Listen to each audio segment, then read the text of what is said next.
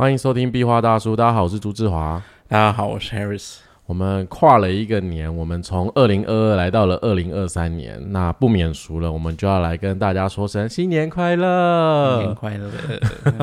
好啦，但是这个新年快乐，我们是来先祝大家就是西元年的新年，都已经过多久了 啊？但还是可以祝福一下嘛，对不对？祝福不嫌晚。那我们接下来要跟大家聊聊的就是人设图的新年。呃，很有意思，就是今年的人设图的新年刚好就是跟农历的新年是同一天哦。因为正常来说不会在同一天，有时候就是会差了几天呢。所以今年比较特别，就是我们刚好在跟我们的农历年同一个时间。那我们要跟大家来聊聊一下，在人设图新年的时候啊，其实也会为我们带来一个新的课题，也可以说是新的制约。只是在这个课题或制约里面。我们可以看到什么样的嗯情况呢？或者说呃什么样的状况发生呢？我们今年呢特别的着重在两个部分，一个呢就是关于整体上的集体环境啊，都会受到一股压力的推挤哦，在这个压力的驱动，在这个压力的驱使之下。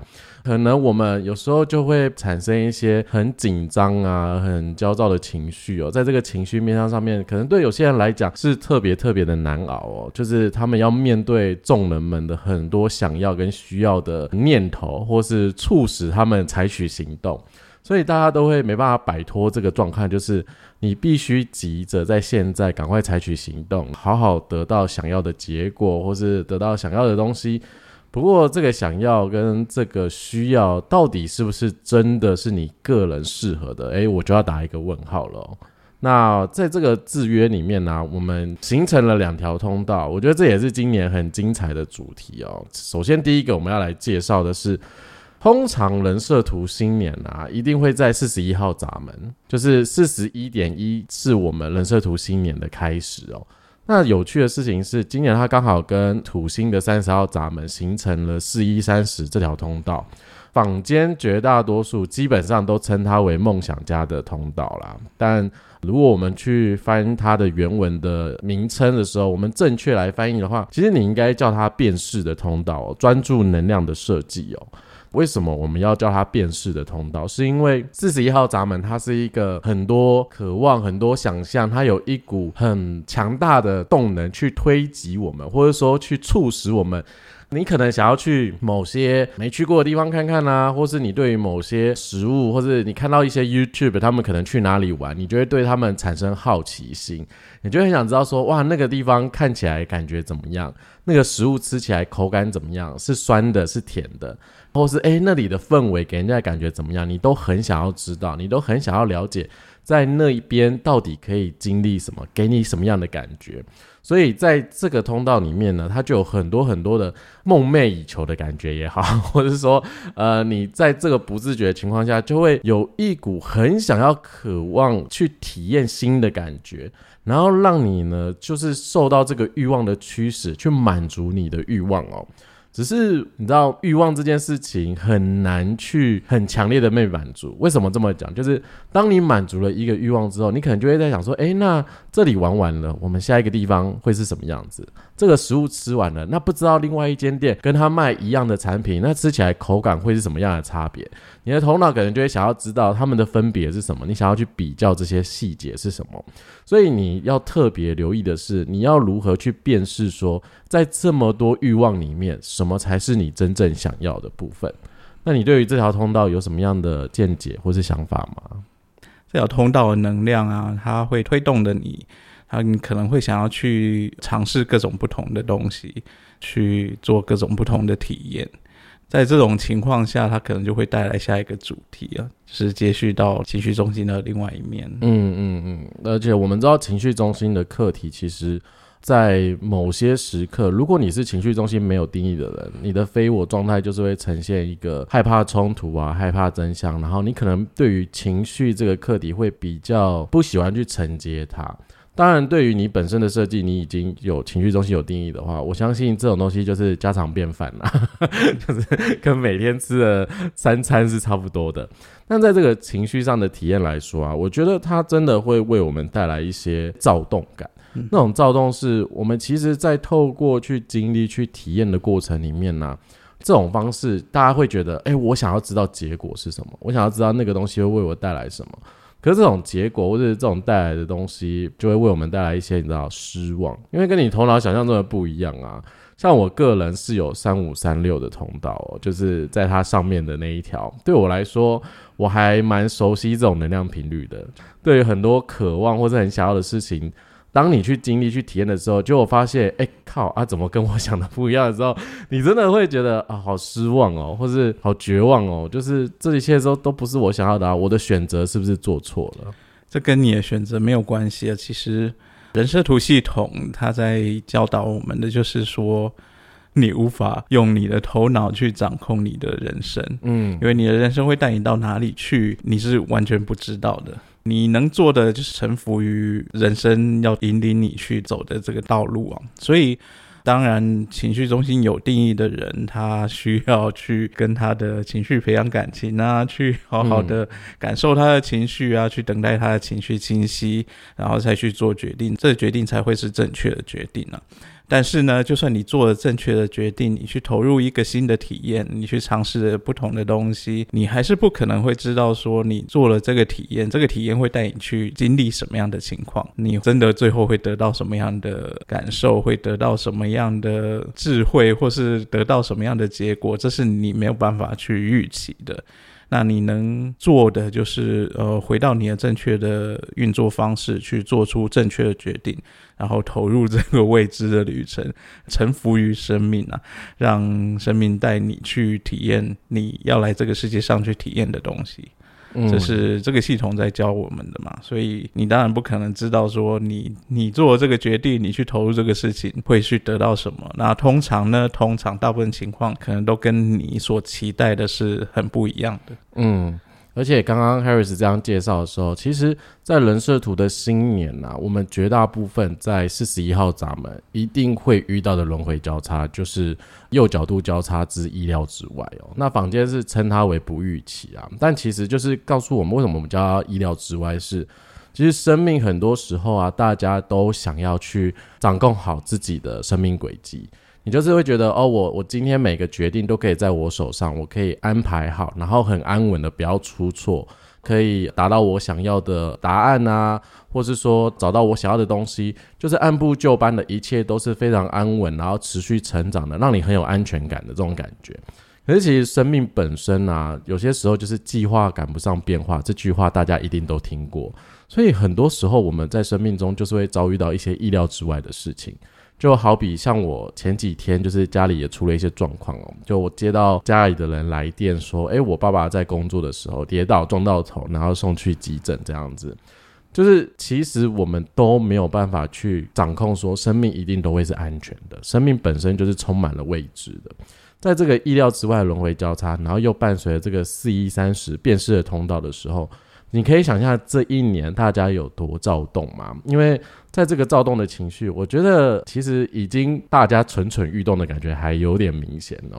我不知道大家有没有留意到，就是我们即将可以开放去旅游这件事情，然后每个 YouTube 也开始介绍了很多不同国家的可能呃美食也好，旅游景点也好，可能有去日本的，有去泰国的，有去马来西亚的，然后介绍美国的，不管那些 YouTube 在介绍什么。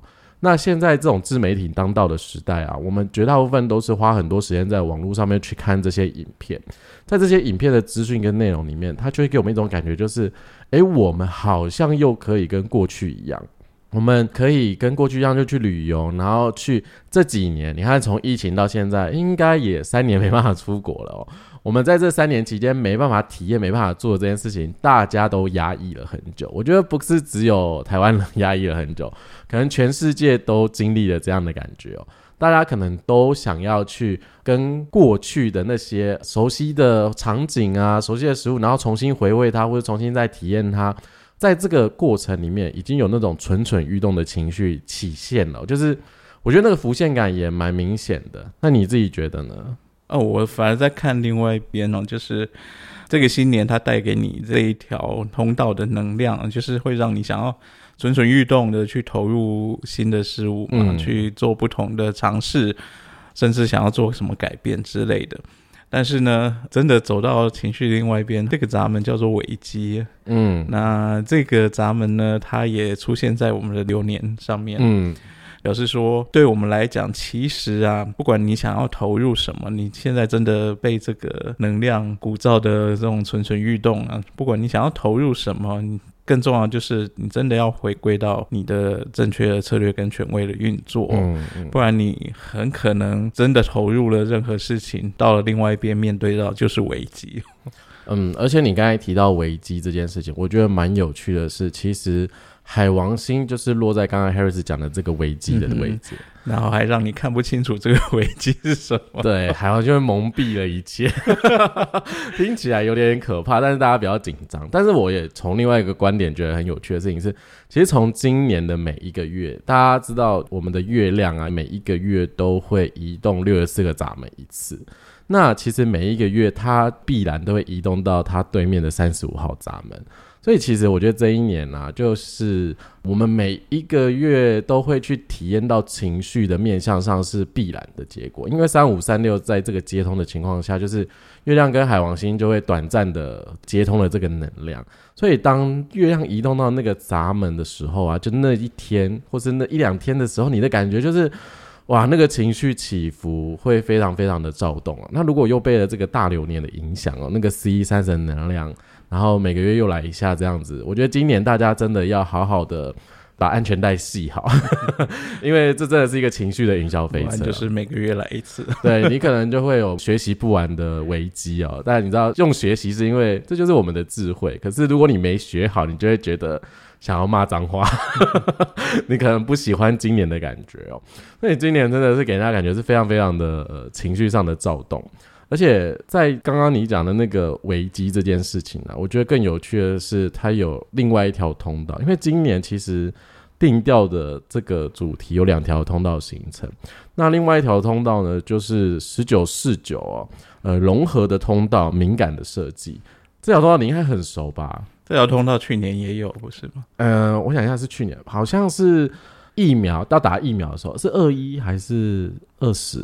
我有点忘记，好像去年也有。就是 我记得我某一年在讲流年，对，也有这条通道啊。对，通常在那，而且我记得那一年讲的时候，我觉得蛮有感的是，那时候大家都在吵着，就是疫苗要谁先打，然后每个国家都在抢疫苗，每个国家都在抢资源了。十九四九这条融合的通道，敏感的设计呢，其实他在讲的就是说，我们要如何去去厘清我们内在的想要，或是别人的想要这件事情，因为他在不自觉的情况下推动的是每个人都有想要，每个人都有需要的东西。那我们要如何去把这个资源好好的去照顾好每个人，或者好好的去平分这些资源，然后把你的想要跟我的想要都兼顾的好，都照顾得好它未必是一个平分，我觉得它比较像是一个取得一个平衡啊。嗯评分比较说大家都一样，啊，对，可是取得平衡是可能有些人需要比较多，有的人需要比较少。那你怎么去很好的去分配好这些东西？嗯，而且你刚才讲到说，有些人需要比较多，有些人需要比较少的时候，也意味着一件事情，就是大家可能会被拒绝，就是你知道条件没有谈拢这件事情，我就说哦，我我我对于你的提案我没有想要，我不想要，因为我觉得我可能吃亏了，或者说哎，我觉得怎么样？因为四十九号闸门它是一个拒绝的闸门，当然我们会叫它是革命的闸门的意思哦。所以我觉得这很有趣，在这一年，就是有四一三十这条辨识的通道，又十九四九融合通道，你知道两条通道加起来看，这一年会有什么样的感觉？我觉得在很多时候就会变成我们大家都可能都会有需要或想要的东西，或是资源，这可能在你的工作上啊，或者在你的关系里面一定会有，而且再加上这个四一三十辨识的通道推动情况下。有这么多想要，有这么多渴望，然后你迫使你自己，你知道，可能就像我前面举例的那个可以旅游这件事情，当可以旅游了，可以去很多地方的时候，你可能这几年存了很多钱。好，虽然说存了一些钱，但是钱不是你知道，就是无底洞的，就是你要如何在有限的资源里面去辨识说你想要去哪里玩，你要如何去运用你的钱。而且其实我记得新闻也说，今年的金融好像也不是太好，就是说可能会比较辛苦的一年了，还没有那么快会起色。但我们也不是金融专家，所以我们也没有聊金融。只是我觉得看整体上的大环境来说啊，我觉得今年是真的会比较辛苦一点了。那如何在这个你知道通膨的时代里面，然后大家如何把自己的资源啊，把自己的金钱好好的加以利用，好好的去选择说你要如何使用？我觉得这也是今年很重要的课题。你要如何去为你自己做好选择？你要投资什么？这种投资并不是我们在讲股票理财，因为你有时候去上课，你有时候去学习，其实也是投资自己。你要去选择什么样的课程，你要去选择什么样的技能学习的时候，这也是一种决定。所以我们会觉得，回到你的策略跟权威是比较重要的。你要好好的去感受你自己身体对什么东西是有回应的，对什么邀请是正确的，那个才是符合你自己的运作。所以在整体上来说。这个十九四九的情况也会为我们带来是，如果你对于你自己的内在的需求，或是你身旁的人的需求，或是想要的时候，你要如何去紧守住你自己的原则哦？这样子你才可以好好的呃，我觉得在某些时刻不会去浪费你自己过多的能量。因为有些时候你可能是你自己太想要了，那个情绪能量，你会希望对方可以可能配合你也好，或者说跟你一起做些什么。毕竟十九四九这条通道啊，这个融合的通道，相较之下，它是很渴望大家一起支持彼此的。在这个一起支持彼此的情况下，难免的就是要有一种选边站的感觉啦。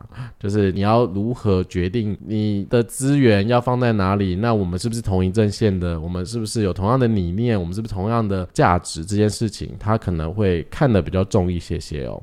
Harris 有这条通道，你要跟大家聊聊这条通道的感受是什么吗？你知道那条通道是红黑接通的，所以嗯。都是别人跟我讲的，我自己本身还没有太大的感受。你是说，就算到现在也没有什么太大的感受这件事情？对啊，我倒是对另外一边的五十八号闸门觉得蛮有趣的。为什么你会觉得五十八号闸门很有趣？五十八号是喜悦吧？对五十八号闸门是喜悦，没有错。对，然后他也是会看见有问题的东西。对，在这个情况下，虽然有这两条通道。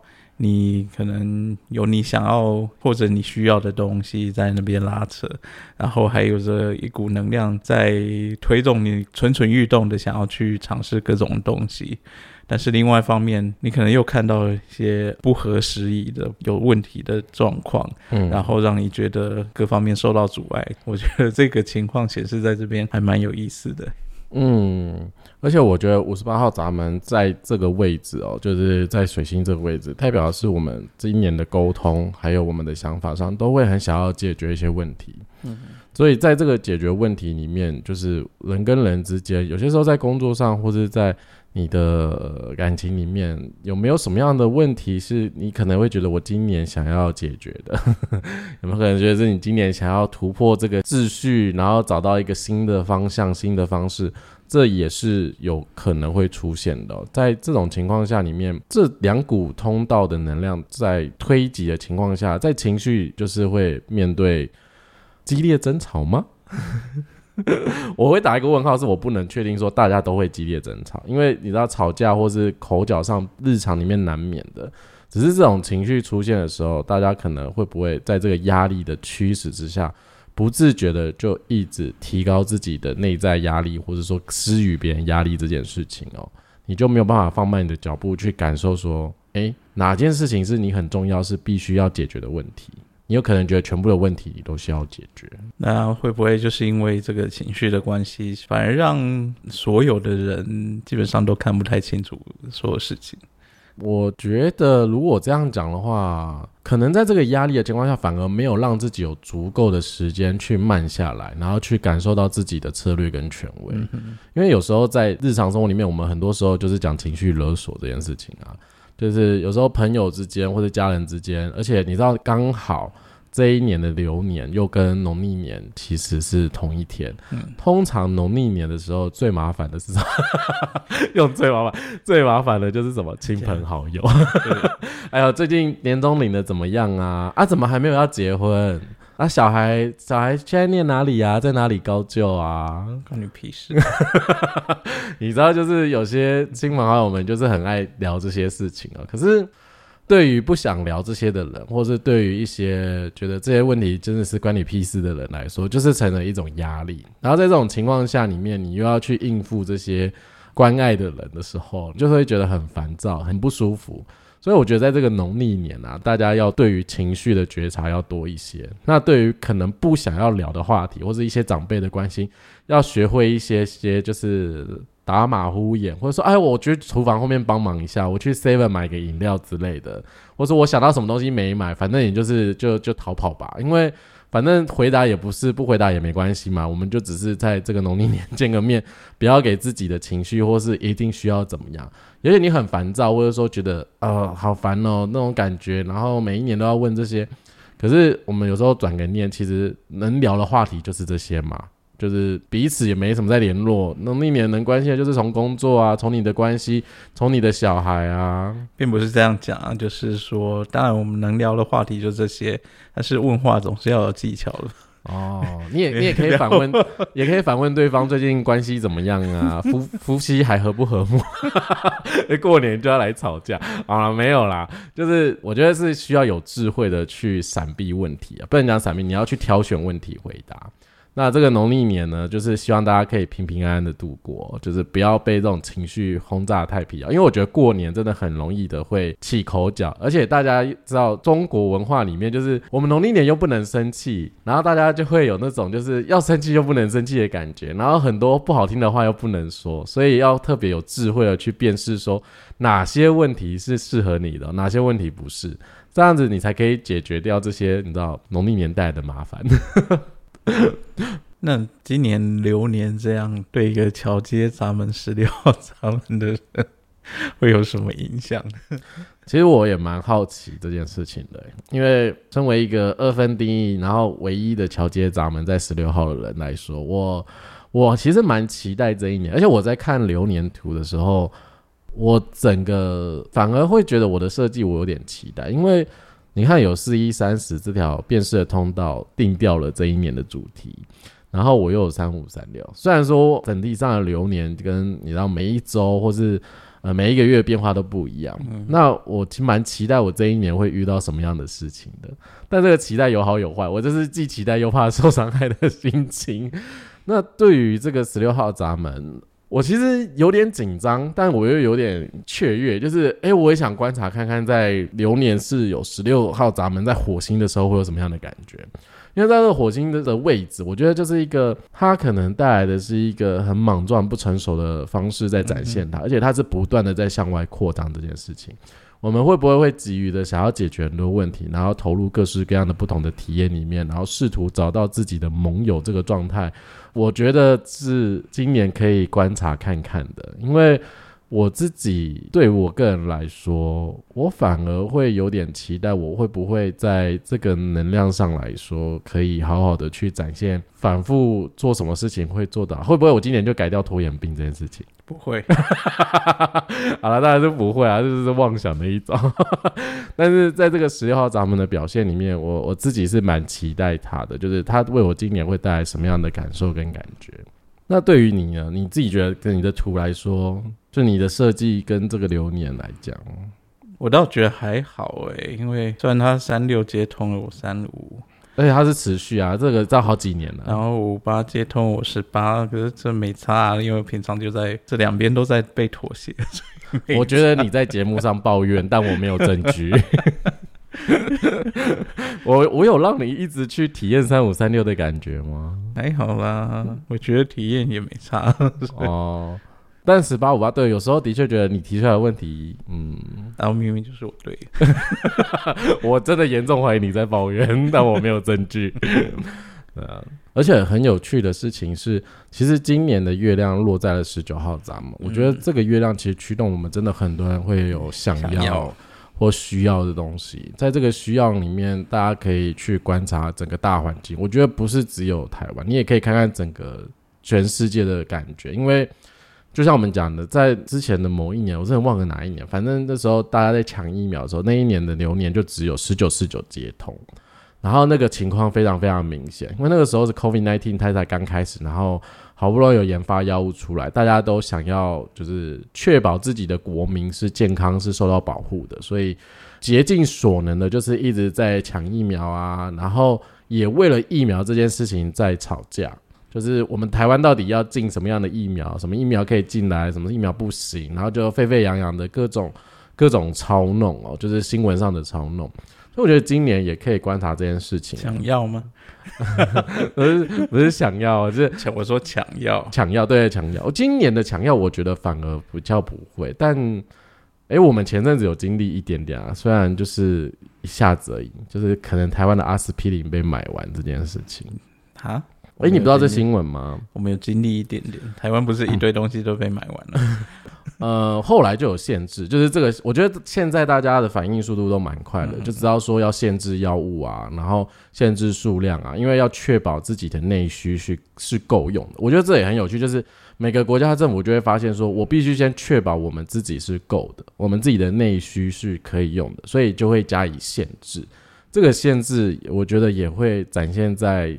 这个图上面蛮有趣的位置，就是这个冥王星的三六十号 闸。冥王星它会待在那里很久了，对，蛮久的，所以大家可以 这个限制会一直都在哦。对，就是大家可以一直去看一下。啊，当然不是只有说想要这个限制啊，就是我们生活中各方面可能有一些限制的东西，这个影响会一直都在。嗯，而且其实这个我们刚才前面提到那个海王星啊，在三十六号闸门，它在今年会。顺行之后，然后又逆行，然后到呃，逆行会逆回去吗？呃，不会，就一直都在三十六，都是对，就是摇线的不一样。可是他今年一整年都待在这里，他要到明年，我忘了几月，嗯，四月、五月，我有点忘了。对，我要再看一下。就是他他会在这时候退出去，就离开了三十六号闸门。所以这阵子我们真的会经历什么样的危机？我们我们真的很难去看到这种状况，但我们可以从这个过程中去观察、去学习。有些时候，你的决定会为我们带来什么样的影响？你知道一念上天，一念下地的感觉，也是蛮特别的。所以呢，你需要来聊聊你今年的计划吗？虽然计划都赶不上变化，但是 还是要有一些计划吧。我们现在是许愿的日子，我先看一下我们现在的流日。我们今天在五十四，哎，我们录音的此时此刻在五十四号，适合啊，很 适合聊这个话题吗？呃，计划哦，我真的我真的觉得计划赶不上变化，特别是对我来说，那身体是很诚实的，有些事情想做的时候想做，不想做的时候真的是勉强不来的。但今年我还是有一些期许啊，就希望能推出一些工作坊的活动，让大家有机会去接触 Human Design 这个系统。当然了，其实近几年来越来越多人在分享，也越来越多人在做这件事情。但是，相较于一些大家比较耳熟能详的，比如占星啊、紫薇什么的，我觉得那个普及的程度还是没有很高啦。那我身旁有些朋友就问他说：“哎，你有你知道 Human Design 吗？你知道呃人设图吗？或者大家讲人类图？”然后有些人跟我说他其实不知道。那我觉得就是有点可惜，所以今年还是会希望办一些工作坊的呃形式，然后请大家来多认识一下 Human Design。那那个工作坊的形式就不像我们可能上课那个样子，因为上课毕竟是在学习嘛，学习是在累积这个知识架构，然后你如果学了之后，你可以很正确的跟你身旁的亲朋好友们分享，所以工作坊的形式比较像是可能有时候是介绍类型。然后有时候是可能是介绍通道之类，或者说像我们最近就会来介绍一些觉察恐惧的闸门啊，类似这样的工作坊，就在你的图里面，恐惧跟你的设计会有什么样的影响？你可以如何去观察你自己？我觉得很多情况是我想要带进来是比较更多个人的，就是不是一直在学知识架构这件事情上面，我希望是带到你的生活里面去观察它，所以会跟学员比较有连接，直接的连接吗？嗯，我比较倾向是可以办实体工作坊，因为讲真的，这几年在线上的课程里面，我们也都没有开视讯镜头，然后我也不会强迫学员要开。那我其实不太知道大家的呃状态或是那种感觉，而且我觉得其实实体课程或者实体工作坊的好处是，那个能量场可以很直接的去接受一个人的感觉。就是大家来到那个空间里面，每个人的能量场的特质，然后讲话的时候，你可以很强烈的感受到这个人给你的那种频率是什么。所以我是蛮期待实体工作坊的。今年应该不定时的，就是会推出了。那每一个月我都会公布下一个月，也许会提早两个月公布。希望大家呃可以邀请朋友啊，或是你有兴趣来听一下我们分享，那都很欢迎。那价格就是呃也不会像正式课程那种基础课程这么的昂贵啦，可能就是几千块啊，有一些可能也是几百块，也不一定，看那个工作坊的主题大小而定。可是因为是实体的呃工作坊嘛，那呃就会需要有一些参与人数的限制，所以希望大家可以多多的帮我们宣传啊，或者说可以多多的来参与一下。不过我们有个确定的东西就是。我们最近就会开第三阶段的基础课程，这是肯定的了。呃，对，因为我们在二零二二年尾的时候，就第三季的课程的时候，我们已经呃上完 Riff Cartography 的教师认证了。那我们在二零二三年的大概四月吗？希望是四月了。哦，知道，反正就是大概四月 五月不管怎么样，上半年一定会。对，我们会开那个 Riff Cartography 的课程。那其实 Riff Cartography 哦，好难念哦。它的呃，我们是翻译叫人设图制图学，是因为其实它真的很像绘制一个人的图。就是我以前高职的时候是其实念机械科的，然后机械科你知道画制图这件事情，然后我觉得这是有点像，就是你要学这些知识架构的时候，你看一个图，你可以知道说哦它的特质是什么，然后把那个图的特性很像。你把你的知识架构学好，然后描绘在一张纸上，就是你知道，在机械科的制图课程，就是你看到了图 A，你就把它一模一样把它复制下，因为老师要考验你的那个画工。这个过程我觉得有点像，就是你的学习功夫到哪里，然后你能不能好好的解读这张图，或是好好的理解一张图。这个就是为什么我们叫人设图制图学的关系啦，但其实这也是很英文字面上的翻译，直接翻译过来。没有，因为有些人会想说，为什么要叫什么制图学？为什么我们不美化一下这个名称啊？这这名称不好听吗？人家可能会以为跟机械说，所以我要画图嘛之类的。对，所以我们今年是确定会开。那我们目前的基础课程架构一到三阶算是完整的，在二零二三年的时候。那接下来我们会怎么样的前进，或者方向是什么？我觉得可能还不一定呢。对对对 对对，这个问两个情绪权威的人，嗯，不一定呢。对，就是我收到一些呃，有些人会问我们说，我们有没有想要往专业教师或是专业课程去迈进这件事情？这个回答当然是有啊，有想啊，可是头脑想啊，啊，现实是怎么样？实际上会怎么进行，很不一定。嗯，没错，就是我们还是要经过沉淀一下情绪权威 才知道。对对对，所以也没办法跟大家保证。可是目前可以做的就是，至少基础课程的部分是已经算蛮完善的。欢迎大家，就是如果你完成了基础课程一、基础课程二，那想来上基础课程三也可以。这是我们二零二三年一定会有的计划。就这样咯。就这样吗？我们有需要录什么二零二三年提醒事项的结尾吗？我想一下。呃，不管你是面对什么样的环境啊，不管你面对什么样的流年流日什么的，这个系统都最终就归结到一个重点，你需要回归到你的策略跟权威，嗯，正确运作就是这样子。嗯嗯嗯，对啊，所以。嗯，有什么要注意的？如果我为二零二三年的流年稍微总结要提醒的事项啊，当然回到策略跟权威是必要的。不回到你的类型，如果你是生产者们，那就是回到你的回应；如果你是投射者，就是辨识你的邀请啊。那如果你是显示者，在你行动之前，你必须很确定这是你想要做的，然后去告知身旁的人。那如果你是反应者，那当然就是让你自己有足够的时间去感受整个宇宙计划赋予你的感觉是什么，然后去辨识它。在这一年里面呢，我觉得必然的我们会经历很多云霄飞车的感觉。我觉得这真的很像洪水猛兽，就是一年比一年还精彩。我觉得今年的程度也是不遑多让哦。